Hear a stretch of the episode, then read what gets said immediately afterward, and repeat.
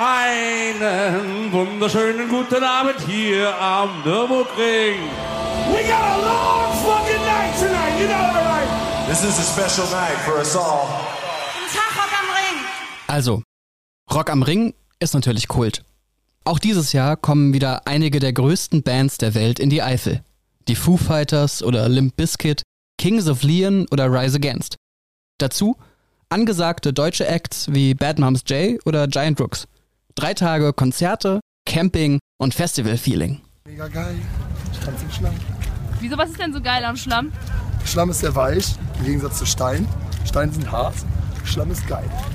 Aber obwohl oder vielleicht gerade weil Rock am Ring so groß und so populär ist, gibt es mittlerweile auch echt viel Kritik am Festival und am Veranstalter Dreamhouse. Wie wir letztes Jahr persönlich von vielen BesucherInnen erfahren haben und wie man übrigens auch auf Social Media nachlesen kann. Leider, Leider sehr, ein schwaches sehr Line-up schwaches für den Line-up Preis. für den Da hätte Preis. Da hätte man wirklich mehr erwartet. Das ist ja einfach nur Das ist ja einfach bodenlos. bodenlos. Euer Pantera? Euer Pantera? Ernst? Ohne mich. Sorry, ohne mich. In diesem Podcast wollen wir uns deshalb drei wichtige Vorwürfe gegen das Festival mal genauer anschauen. Ist Rock am Ring zu männlich, zu teuer und zu lasch im Umgang mit rechts? Dabei wollen wir herausfinden, ist die harte Kritik gerechtfertigt? Oder ist Rock am Ring dieses Jahr vielleicht doch besser als sein Ruf? Mein Name ist Finn Holitzka und ihr hört RZ Inside.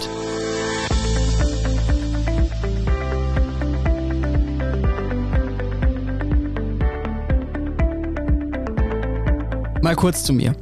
Als ich bei der Rheinzeitung angefangen habe, war ich zuerst Volontär in der Kulturredaktion. Ich habe da über neue Alben von Popstars geschrieben oder Rapperinnen aus der Region interviewt. Fun Fact: Ich habe auch mal selber in einer Band gespielt, wir waren allerdings ziemlich schlecht.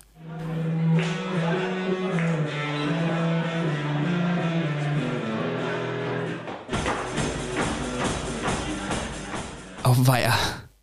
Man kann aber schon sagen, ich interessiere mich sehr für Musik. Und wenn man sich für Musik interessiert, dann ist Rock am Ring eben das Highlight in der Region.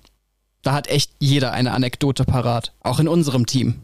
85, also tatsächlich beim ersten Mal. Ich bin äh, musikalisch ein Kind der 80er und als ich gesehen habe, dass U2 kommt, ähm, bin ich hin. Das war das erste Mal. Und es regnete, wie ich noch keinen Regen in meinem ganzen Leben gesehen habe. So ein Eifeler Landregen, äh, als würde man Badewannen ausschütten. Vor dem Auftritt von System of a Down, die weiß ich nicht, wie lang vorher nicht mehr aufgetreten sind, das komplette Publikum schon die Lieder gesungen hat, das war so richtig Gänsehaut. Ja, äh, Dosenbier, ja, äh, ja, kennt glaube ich jeder.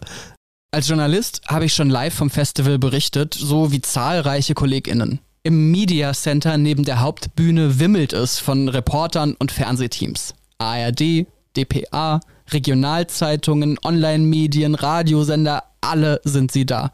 Mit 90.000 Besuchern ist es schließlich das größte Event weit und breit. Ja, bei mir ist es so, dadurch, dass ich aus dem Hunsrück komme, gibt es ganz viele, die jahrelang das so fest im Kalender stehen hatten. Wir fahren jetzt vier Tage auf Rock am Ring und das hat zum Jahr dazugehört wie Weihnachten. Das war Caro Schwoll von Pop RLP. Caro ist Expertin für die Musikbranche in der Region. Und die Musikerin Hanne K. aus Dietz sagt, es ist wirklich ein bisschen lustig, weil das wird in unserer Region immer so als das ultimative Ziel gesteckt, dass man irgendwann bei Rock am Ring spielt. Das ist irgendwie immer so das Goal von allen MusikerInnen. Äh, wenn wir das gespielt haben, dann haben wir das geschafft. Dann sind wir am Start. So.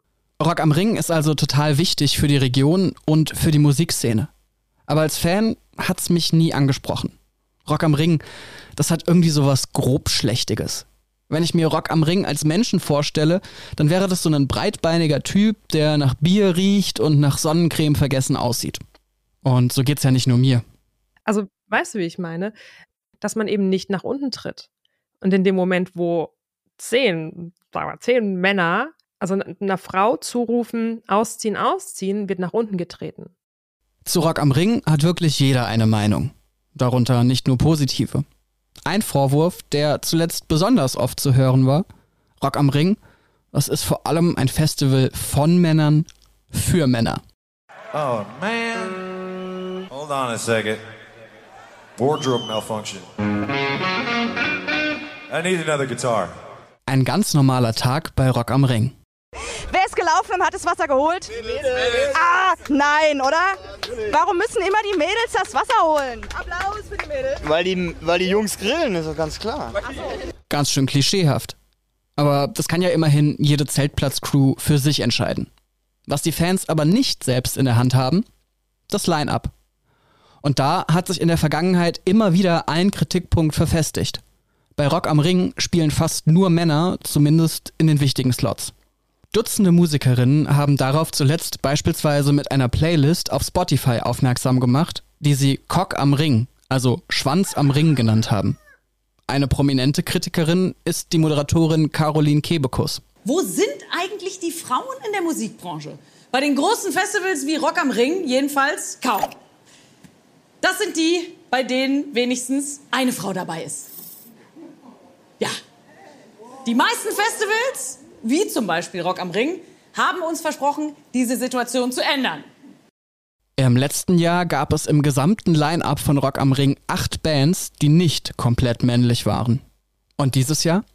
Ich habe mal nachgezählt und komme auf 21 von 74 Bands, in denen mindestens eine Person kein Mann ist. Also eine deutliche Steigerung im Vergleich zum Vorjahr. Wenn man sich dann aber anschaut, wie sind denn die weiblichen Musikerinnen verteilt, sind es meistens die Support-Slots. Das war wieder Caro Schwoll von Pop RLP, die ihr eben schon mal gehört habt. Pop RLP ist eine Einrichtung in Koblenz, die aufstrebende MusikerInnen aus der Region fördert und vernetzt. Ein Projekt heißt zum Beispiel Music RLP Women. Ich habe Caro und ihre Kollegin, die Musikwissenschaftlerin Lea Jung, gefragt, wie sie den Umgang von Rock am Ring mit nicht-männlichen MusikerInnen bewerten. Dass viele Bands mit Sängerinnen eher die frühen Slots bespielen, wo noch nicht so viel los ist, das stimmt zwar im Großen und Ganzen, aber immerhin, die Band Evanescence mit Sängerin Amy Lee beendet als Late Night Special den Festival-Samstag auf der Mandora Stage. Das ist doch ganz gut, oder? Lea Jung von Music RLP Women? Ich frage mich, ob sie daraus gelernt haben oder also wie, wie nachhaltig das gerade ist. Es ist natürlich die Frage, ist es jetzt, weil so ein Shitstorm irgendwie auch einfach vermieden werden will? Ähm, was passiert in den nächsten fünf Jahren, ne, wenn das wieder so ein bisschen abflachen würde? Und das lässt mich halt so zweifeln, wie nachhaltig darüber nachgedacht wird, ne? Oder ob das dann einfach tatsächlich jetzt so ein, ja, ein bisschen Pinkwashing auch sein könnte. Moment mal eben, was heißt denn jetzt nochmal Pinkwashing? Viele kennen vielleicht schon den Begriff Greenwashing, also wenn Unternehmen ähm, sehr umweltbewusst tun ähm, und zum Beispiel auf recycelte Verpackungen hinweisen, aber das eigentliche Produkt äh, hat Mikroplastik drin. Pinkwashing wäre dasselbe, was dann eben äh, quasi Geschlechtergerechtigkeit betreffen würde. Also, so schlecht ist das Line-up von Rock am Ring in Sachen Gender in diesem Jahr wirklich nicht. Aber die Expertinnen betonen eben, dass das aus ihrer Sicht auch mehr als ein kurzfristiges Feigenblatt sein muss. Übrigens, es geht Lea und Caro gar nicht so sehr in erster Linie um das Erreichen einer bestimmten mathematischen Frauenquote, wie zum Beispiel 50-50. Viel wichtiger als solche Zahlenspiele, dass sich alle Fans und alle Bands auf dem Festival wohlfühlen können, egal welches Geschlecht sie haben. Wir kommen alle überein zu sagen, okay, wenn wir über Rock nachdenken, haben wir ein männliches Bild, ein männlich konnotiertes Bild vor unseren Augen, ähm, was vielleicht im Umkehrschluss äh, das Gefühl für nicht männliche Personen vermitteln kann, ah, vielleicht habe ich hier keinen Platz. Weil die Jungs grillen, ist doch ganz klar. Die Musikerin Hanne K. aus Dietz, die schon in den USA, Kanada und Australien gespielt hat, nennt noch einen anderen interessanten Punkt. Hanne ist queer und sie sagt, wenn sie nicht die einzige queere Person in einem Line-up ist, sich also wohler und sicherer fühlen kann, dann wird dadurch auch ihr Konzert besser. Denn in dem Moment, wo in dem Line-up zwei Frauen, vielleicht auch zwei queere Frauen oder eine queer, komplett queere Band und äh, was weiß ich, sobald es divers wird, kreieren wir ja so Safe Spaces. Safe Spaces, sichere Räume. Das sollen Festivals für die Fans, aber auch für die MusikerInnen sein. Da gehört natürlich noch ein bisschen mehr dazu als ein Auftritt von Evanescence im Nachtprogramm. Das sagt übrigens auch Rock am Ring selbst. Hier hört ihr die Festivalsprecherin Steffi Kim von der Veranstalterfirma Dreamhouse. Noch viel wichtiger allerdings, und das wird leider zu oft vergessen, ist ja auch, was passiert hinter der Bühne. Es bringt ja nichts, auf der Bühne etwas abzubilden, was aber überhaupt nicht intrinsisch, organisch, authentisch von den Veranstaltern und Veranstalterinnen gelebt wird. Und bei Dreamhouse ist es so, dass ähm, Matt Schwarz Matthias Schwarz, das ist der Chef von Dreamhouse, also der Chef von Rock am Ring seit 2022. Seine Firma so aufgestellt hat, dass die paritätisch ist und dass auch Frauen in den Führungspositionen repräsentiert sind, paritätisch. Also auch das ist ja ein ganz wichtiger Faktor, der manchmal so ein bisschen hinten überfällt. Wir müssen an der Stelle übrigens mal einen ganz wichtigen Punkt beleuchten, der hilft, die ganze Sache auch besser einzuordnen. Und zwar die Geschichte von Rock am Ring im Schnelldurchlauf. Rock am Ring findet erstmals 1985 statt. Damals sehen 75.000 Menschen Joe Cocker und Chris de Burgh. Cool. 1989 legt man eine zweijährige Pause ein, weil die Zuschauerzahlen eingebrochen sind. Später spielen Metallica, Iron Maiden und Otto Walkes bei Rock am Ring. 2015 und 16 findet Rock am Ring nicht am Ring statt, sondern wegen Vertragsschwierigkeiten auf dem Flugplatz Mendig. Dann geht's zurück an den Nürburgring. Die Zehnerjahre sind geprägt von zwei schweren Unwettern mit vielen Verletzten und der Terrorwarnung 2017, die sich aber nicht erhärtet. Ach so, und dann ist da noch Corona, was das ganze Live-Business komplett auf den Kopf stellt. 2022 feiert Rock am Ring sein Comeback. Chef des Festivals ist jetzt nicht mehr Marek Lieberberg, ein Freund von Xavier Naidoo, sondern Matthias Schwarz von Dreamhouse. Puh, ganz schön viel los bei Rock am Ring. Aber genau deshalb bittet Steffi Kim, die Sprecherin von Rock am Ring, um ein bisschen Verständnis, wenn es vielleicht noch Nachholbedarf beim Thema Diversität gibt. Diesen Kontext würde ich wirklich gerne mal betonen. Das ist keine böse Absicht, sondern wir sind noch in der Transformationsphase, diese, dieses Ungleichgewicht, was ja auch noch, noch zu lange dominant war, das können wir nicht innerhalb von ein paar Jahren ausgleichen. Schließlich ist nicht nur Rock am Ring männlich dominiert, sondern die gesamte Musikbranche, vom Songwriting über die Produktion bis zu den Künstlern. Die dickste Kohle verdienen meistens Männer. Musik ist Business. Womit wir beim zweiten häufig geäußerten Kritikpunkt an Rock am Ring wären. Ist Rock am Ring zu kommerziell und vor allem zu teuer? Also ich würde schon sagen, dass der Sprung von letztem zu diesem Jahr ähm, sehr hoch ist. Ähm, und sogar ich habe ja überlegt, gehe ich dahin oder nicht. Mir ist es eigentlich zu teuer. Und das, obwohl ich ja die Arbeit hinter kenne und sehr wertschätze, was da gemacht wird und was auch alles aufgefahren wird an diesem Wochenende. So wie Caro von Pop RLP geht es vielen Fans. Das zeigt ein Blick in die Kommentarspalten auf Instagram. Knapp 300 Euro kostet das Festivalticket. Hinzu kommen Kosten für Camping, Anreise, Verpflegung, Equipment und so weiter. Wer Rock am Ring voll und ganz auskosten möchte, der ist in drei Tagen schon mal eine schöne Monatsmiete los. Allerdings, so außergewöhnlich ist es für Festivals dieser Größenordnung nicht. Wacken kostet ebenfalls knapp 300 Euro, das Hurricane 250 Euro und selbst die Fusion verlangt schon 220 Euro, allerdings für 5 Tage Programm. Das ist echt viel Cash. Reisen wir mal in der Zeit zurück und besuchen über ein Internetarchiv die Website von Rock am Ring 2003. Das erste, was mir auffällt, schon vor 20 Jahren war die Band Sum 41 aus Kanada im Line-up. 2023 ist sie wieder dabei, zum letzten Mal vor ihrer angekündigten Auflösung. Und jetzt kommen wir zum Preis für die Eintrittskarten. Da steht Festivalticket 99 Euro, inklusive Camping. Gibt es also die gleichen Bands wie damals zum dreifachen Preis? Ganz so einfach ist das natürlich nicht, erklärt Steffi Kim von Rock am Ring. Ja, also Energiepreise, also jeder Haushalt, der gerade seine Abschlagsrechnung bekommen hat, weiß einfach, was gerade passiert ist, was, was Energiepreise anbelangt. Jede Person, die im Supermarkt äh, Butter kaufen möchte, also ich bin hinten übergefallen, als ich irgendwie das, den Preis gesehen habe. Das zeigt einfach, dass naja, dass wir generell eine, eine Preiserhöhung haben. Wir versuchen das natürlich möglichst so zu gestalten, dass die Festivalbesucherinnen davon so wenig wie möglich mitkriegen. Aber trotzdem muss dieses Festival natürlich auch gut finanziert werden, damit es stattfinden kann. Was an sich schon eine große Herausforderung ist, nach den drei Jahren, wo gar nichts stattgefunden hat. Also klar, wir erleben Inflation in ganz vielen Bereichen und vor allem die Energie wird immer teurer. Das kann man ja irgendwie nachvollziehen. Zudem kostet Rock am Ring, wie gesagt, nicht unbedingt mehr als andere Festivals in dieser Dimension. Das Tagesticket ist sogar günstiger als im Vorjahr.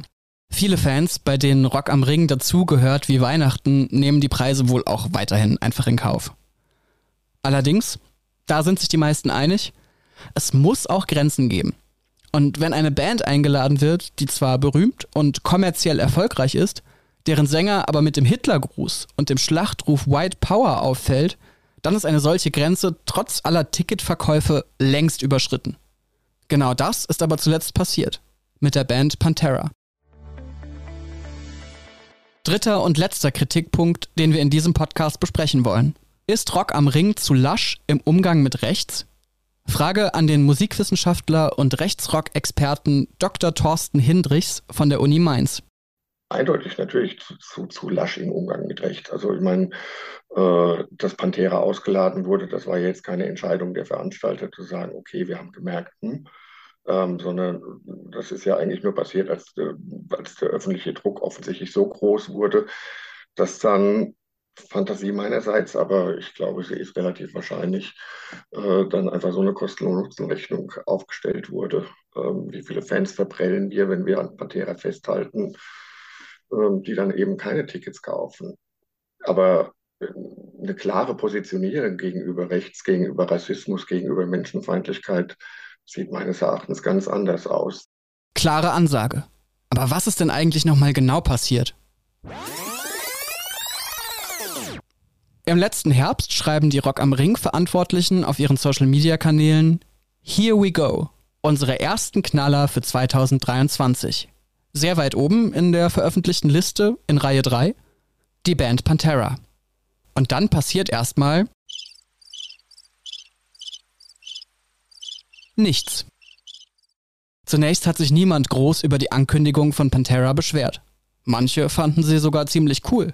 Pantera, das ist doch diese eine super erfolgreiche Metalband, die nach 20-jähriger Pause gerade erst wieder ihre Reunion bekannt gegeben hat. Richtig ins Rollen kam die Sache dann aber erst acht Wochen später. Und zwar in Nürnberg. 400 Kilometer von Rock am Ring entfernt findet ja das Zwillingsfestival Rock im Park statt. Mit demselben Line-up, also auch mit Pantera. Dagegen protestieren jetzt, im Januar 2023 und ein halbes Jahr vor dem Festival, die Grünen im Nürnberger Stadtrat. Zitat Panteras Frontmann Phil Anselmo hat vielfach und bewusst Nazi-Symbole gezeigt bzw. rassistische Kampfparolen gebrüllt. Seine späteren Ausreden für sein Verhalten halten wir für verharmlosend und damit umso problematischer. Dass die Band ihre Reunion ausgerechnet auf dem ehemaligen Reichsparteitagsgelände feiern will, überschreitet deutlich die Grenze des Tragbaren. Danach berichten Medien deutschlandweit. Und auch wir. Phil Anselmo, der Sänger der Band Pantera, hat 2016 auf einem Festival den Hitlergruß gezeigt und die Parole White Power gerufen. Kann so einer nun bei Rock am Ring singen? Dreamhouse findet zunächst, ja. In einem Statement rechtfertigt man das Booking zunächst. Rock am Ring stehe für Diversität, Toleranz, Gleichberechtigung und gegen jede Form von Diskriminierung und Phil Anselmo, der habe sich für sein Verhalten entschuldigt und bereue sein Auftreten aufrichtig und tief, heißt es. Rechtsrock-Experte Thorsten Hindrichs kennt das. Ja, dann, dann, der arbeitet dann auch sehr gerne mit dieser klassischen Strategie des sich Distanzierens oder er hat das gar nicht so gemeint oder das White Power Ding, das war irgendwie eigentlich als Insiderwitz gemeint und der ist ja seit inzwischen 30 Jahren eigentlich durchgängig bekannt mit entsprechenden extrem rechten, rassistischen, White Power mäßigen ähm, Aussagen in aller Regel interessanterweise eher außerhalb des Bandkontextes, eher als Einzelperson. Ähm, aber das macht es nicht unbedingt besser. Auch nicht besser wird die Stimmung der Fans.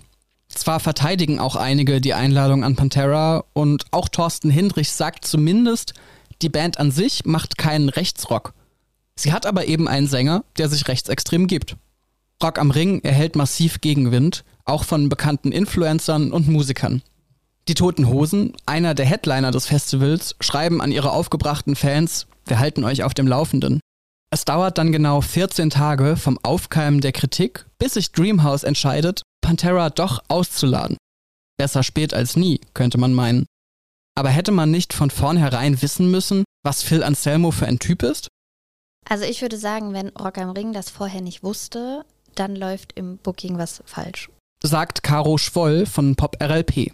Sie war selbst schon am Booking von Festivals beteiligt, wenn auch nicht ganz so großen wie Rock am Ring.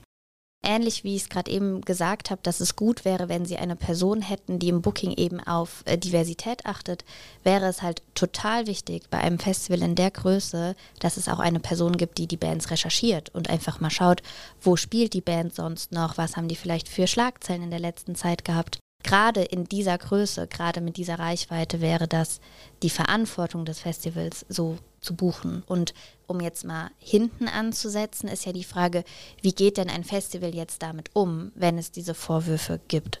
Und ähm, auch da müsste ja Rock am Ring als riesiges Festival ein Krisenmanagement haben, das ganz klar vorschreibt, wie jetzt damit umzugehen ist. Und da habe ich mich auch gefragt, was ist denn gerade euer Management? Also wie geht ihr gerade damit um? Von außen betrachtet, finde ich, ist das fraglich. Caro spricht das Krisenmanagement von Rock am Ring an. Das ist in der Tat ein interessanter Punkt. Während dem ganzen Wirbel um Pantera wollte man uns und anderen Medien zum Beispiel kein Interview geben. Im Statement auf Social Media sei alles gesagt, hieß es damals. Und nur zwei Tage nach dem Rausschmiss von Pantera werden dann die Foo Fighters als großer internationaler Headliner angekündigt. Schwamm drüber und schnell mit einer positiven Nachricht für gute Laune sorgen. So wirkt das auf mich. Als ich dann für diesen Podcast nochmal die Statements von damals nachlesen wollte, ist mir noch was Kurioses aufgefallen. Rock am Ring hat es nachträglich alles gelöscht. Sowohl die Posts, in denen Pantera noch verteidigt wird, als auch die Posts, die den Rauswurf verkünden. Alles weg. Auf Facebook, Twitter, Instagram.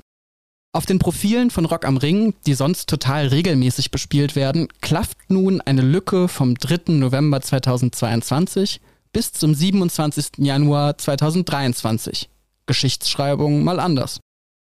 Auch ein Symbol gegen rechts mit einem Strichmännchen und einem Mülleimer wurde inzwischen gelöscht. Es ist, als wollte man den ganzen unglücklichen Vorgang einfach vergessen naja, sagen wir mal so, es ist, es ist auch eine Form von Positionierung. Ne? Das, das, ist ja auch keine No-Name-Firma oder irgendein kleines Indie-Festival, sondern das ist wirklich ein Big Player weltweit. Und dass so ein großer Player eigentlich klarere Kante gegen rechts zeigen müsste, finden zum Beispiel auch die Veranstalter von kleineren Festivals. In Koblenz gab es dieses Jahr zum ersten Mal das Esther Bejerano Festival im Andenken an eine Holocaust-Überlebende.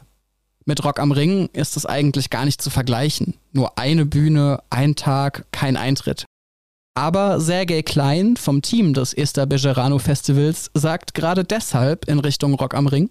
Eine Gesellschaft wie die deutsche mit ihrer Geschichte hat eine ganz klare Verantwortung gegenüber Faschismus entschlossen aufzutreten. Das gilt für alle gesellschaftlichen Bereiche, aus unserer Sicht eben auch für Festivalveranstalter. Eine politische Haltung ist auch bei einem Musikfestival, wo die Leute natürlich in erster Linie Spaß haben sollen, trotzdem ein elementarer Bestandteil innerhalb der deutschen Gesellschaft. Sergei sagt übrigens, dass nach Pantera auch noch die Band Five Finger Death Punch eingeladen wurde, findet er falsch. Die Band würde seiner Ansicht nach mit patriotischem, nationalistischem und militaristischem Auftreten spielen. Ich würde sagen, da ist überhaupt keine Lektion gelernt. Also einer Verantwortung ist man sich da überhaupt nicht bewusst. Five Finger Death Punch hat ihre Konzerte diesen Sommer allerdings inzwischen aus gesundheitlichen Gründen abgesagt. Und man muss auch dazu sagen, Rock am Ring kündigt an, demnächst besser aufzupassen, wen man sich eigentlich zum Festival einlädt. Ihr hört hier ein letztes Mal Festivalsprecherin Steffi Kim. Also natürlich haben wir daraus gelernt und es wird ein engmaschigeres, eine engmaschigere Recherche geben. Also wie geben Sie sich in der Öffentlichkeit und ist das konform mit den Werten unseres Festivals? Absolut. Zu männlich, zu teuer, zu rechts. Ob Rock am Ring besser als sein Ruf ist, kommt natürlich auch darauf an, wie es in den nächsten Monaten und Jahren weitergeht. Ziehen wir doch zum Ende dieses Podcasts trotzdem mal ein Zwischenfazit. Am Ende meines Interviews mit der Musikerin Hanne K. hat Hanne etwas sehr Harmonisches gesagt.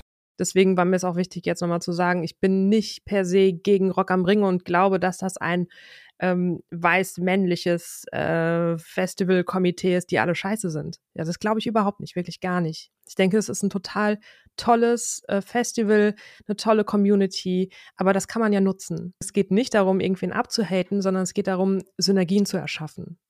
Synergien schaffen. Damit meint Hanne zum Beispiel, auch kleineren Bands und eben nicht männlichen Artists eine Plattform bieten. Persönlich muss ich sagen, das Line-up dieses Jahr finde ich gar nicht so schlecht und gerade in Bezug auf Künstlerinnen sind da schon einige sehr coole Acts dabei. Die Punkband Blond, die Rapperin Juju oder das Duo Kari Kari aus Österreich. Das ist Punkt 1 meines Fazits. Aber Ich bin eben als Mann auch nur in einem viel, viel kleineren und indirekteren Maße von Sexismus betroffen. Dass da bei Rock am Ring noch viel Luft nach oben ist, das ist auch klar. Aber dadurch, dass der Frauenanteil schon gestiegen ist, hätte ich zumindest die Hoffnung, dass Dreamhouse auch weiter Wort hält und sich in dieser Hinsicht verbessert. Was ich in der Recherche auch mehrfach gehört habe, für die FestivalbesucherInnen wäre außerdem ein Awareness-Konzept cool, wo beispielsweise drinsteht, welches Verhalten bei Rock am Ring nicht geduldet wird und wo Opfer von Belästigung sofort Hilfe bekommen. Punkt 2. Ob Rock am Ring dieses Jahr wirklich zu teuer ist, müssen die Fans entscheiden. Ich finde den Preis schon heftig, aber weiß auch, wer solche Mega-Festivals liebt, der bekommt hier eben auch Erlebnisse, die sich mit Geld eigentlich gar nicht aufwiegen lassen. Und woanders ist es eben auch oft nicht günstiger. Punkt 3. Ich glaube, es wäre Quatsch zu sagen, Rock am Ring ist insgesamt rechts. Beim Festival spielen ja auch dezidiert linke Acts wie die Toten Hosen oder KZ. Aber sie haben in der ganzen Geschichte um Phil Anselmo und Pantera eben echt keine gute Figur gemacht und das verpasst, frühzeitig, sehr entschieden und glaubwürdig zu sagen, was sie von rechten Vollidioten halten. Dass sie selbst die mehr oder weniger klaren Statements aus dem Januar inzwischen wieder gelöscht haben, macht auf mich überhaupt keinen guten Eindruck. Hier muss man in Zukunft endlich klare Kante zeigen, wenn man das Vertrauen der Fans wieder zurückgewinnen will. Damit in Zukunft wieder die Musik im Vordergrund steht.